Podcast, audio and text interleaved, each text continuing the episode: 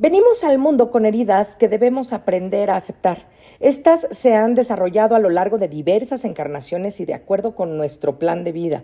Nos harán sufrir unas más que otras, de hecho. Se llaman heridas del alma porque el alma no puede evitar verse alejada de su plan de vida una y otra y otra y otra vez. Por eso cuando decidimos que sea el ego el que dirija nuestras vidas, el alma sufre. Nos quedan pendientes dos heridas y luego retomaremos la manera de sanarlas. Nadie dijo nunca que quería un hijo con reflujo, que fuera bueno para los berrinches y que siempre soñaron con tener un adolescente que les voltee los ojos y te azote las puertas. Todos incursionamos en esta aventura de ser padres diciendo, a mí va a pasar.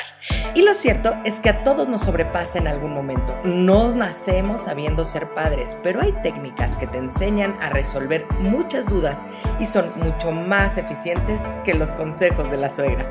Bienvenidos al podcast de Academia para Padres. Caminaremos en las diferentes etapas del desarrollo primario de estas pequeñas personitas para ayudarte a crear este ambiente libre de caos y con estructura y hacer que las cosas pasen. ¿Estás listo? ¡Comenzamos!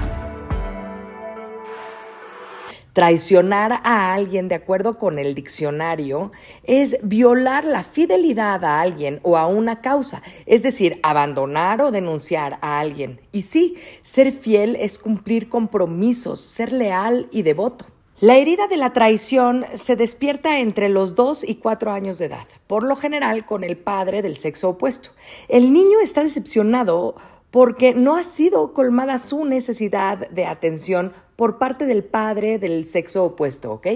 Y por eso ha perdido la confianza en este papá o esta mamá, después de haber sido testigo de promesas no cumplidas, mentiras o señales de debilidad. Aquí es muy importante señalar que las personas que han sido objeto de traición no resolvieron su complejo de Edipo cuando eran chiquitos. Te voy a contar la famosísima historia de Edipo para que podamos entender esta herida. En la ciudad de Tebas, en la antigua Grecia, el rey llamado Layo estaba casada con la reina Yocasta. Un oráculo advirtió al rey que sería asesinado por su propio hijo. Y entonces el rey decidió, para salvarse del destino predecido, eh, matar a su hijo. Entonces ató de los pies al recién nacido y lo abandonó para que se muriera en una montaña solitaria. Sin embargo, el chiquitín fue recogido por un pastor que se lo entregó al rey de Corinto, quien le dio el nombre de Edipo y lo adoptó como hijo propio. Fue criado como legítimo, lleno de amor y creció sin saber que había sido abandonado ni que era adoptado. Un día, un mensaje también del oráculo le indicó que mataría a su padre. Él, para no lastimar a su papá porque lo amaba, Edipo abandonó Corinto y no regresó nunca jamás. En su andanza encontró a un grupo de hombres que consideró delincuentes y tuvo que defenderse. Sí, durante la riña mató a Layo, su padre real, y de esta manera se cumplió la profecía. Llegó a Tebas y se enfrentó a la esfinge. Yocasta, agradecida por liberarlos del monstruo, se casó con él como recompensa y durante muchos años vivieron felices sin saber que eran madre e hijo.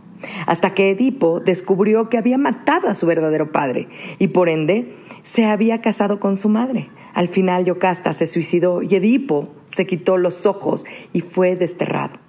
El complejo de Edipo surge alrededor de los tres años de edad, eh, dentro de un plano inconsciente y en este se describen sentimientos de amor y ternura que se desarrollan hacia los padres del sexo opuesto.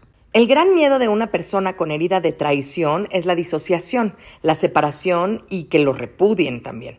Cuando el niño comienza a vivir experiencias de traición, se crea una máscara para protegerse. En este caso es la del controlador.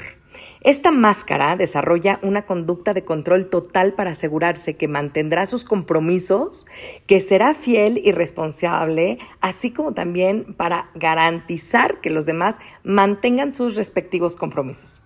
Su fisionomía parece decir yo soy el responsable, pueden confiar en mí.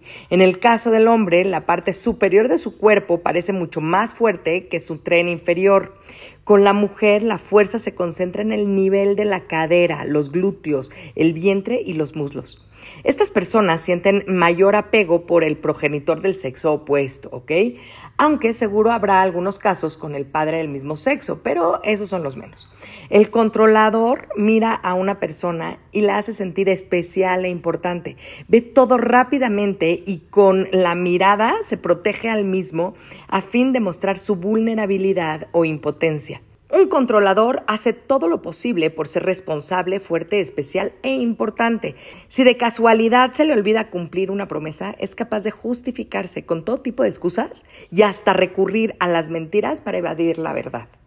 Quien tiene la herida de la traición hace de todo por convencer a los demás de que tiene una fuerte personalidad y por eso cree ser responsable y es lo que lo hace ser jefe. Espera muchísimo de los demás y es exigente, pero cuando delega exige que todo se haga de su manera, a su ritmo, para mostrarse superior e importante. El controlador se considera muy trabajador y responsable y por eso mismo no puede con la pereza. De acuerdo con él, nadie debe holgazanear sino hasta haber cumplido con todos los deberes de los que él eh, pues sea responsable, ¿verdad?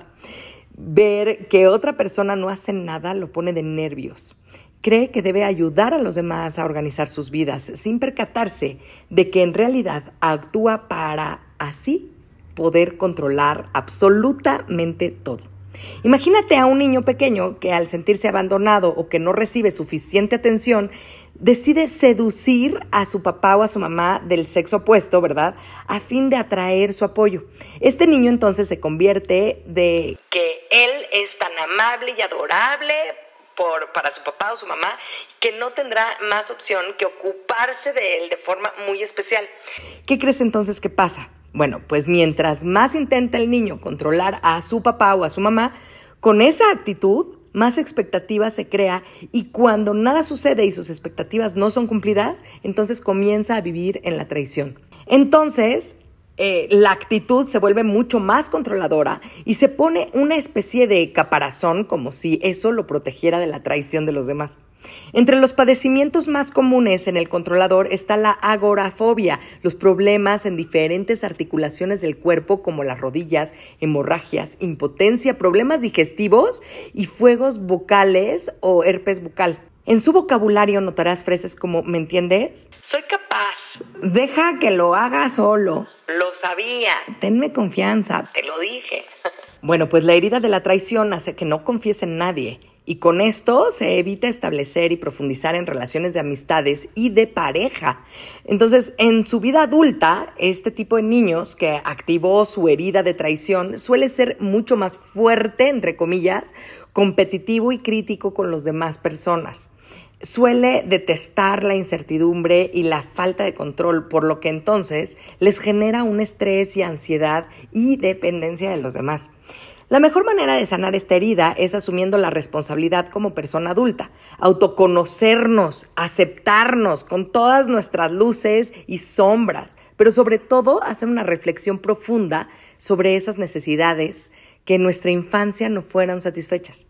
Nuevamente te digo, es vital reconocer nuestras propias emociones, incluso las dolorosas, aceptarlas e identificarlas. Es muy importante que nos permitamos sentir dolor y todas esas emociones desagradables como la culpa, el miedo, el enfado, la rabia o la tristeza, porque de esa manera en la que las aceptamos y las aceptamos como nuestras, entonces vamos a ser capaces de identificarlas y poderlas sanar, por supuesto. Cuando la herida de la traición nos domina, solemos entonces reaccionar de manera muy exagerada con respecto a lo que sucedió realmente. Te recuerdo que esta herida está en el subconsciente y nos conecta con el recuerdo de manera inevitable, pero la conciencia y la toma de la conciencia nos facilita gestionar estas dolorosas emociones y entonces nos permite reaccionar adecuadamente sin una carga emocional que haga explosión en la escena.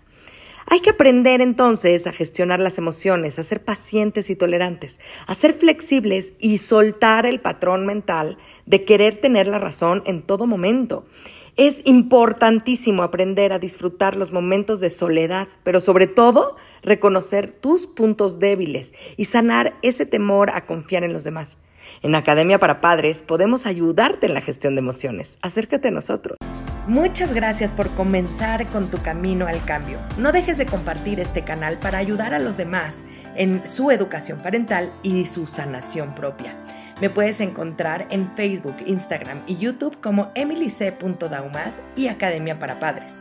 Únete a la comunidad para estar más cerca y poder complementar tu camino al orden y la estructura. Hasta la próxima.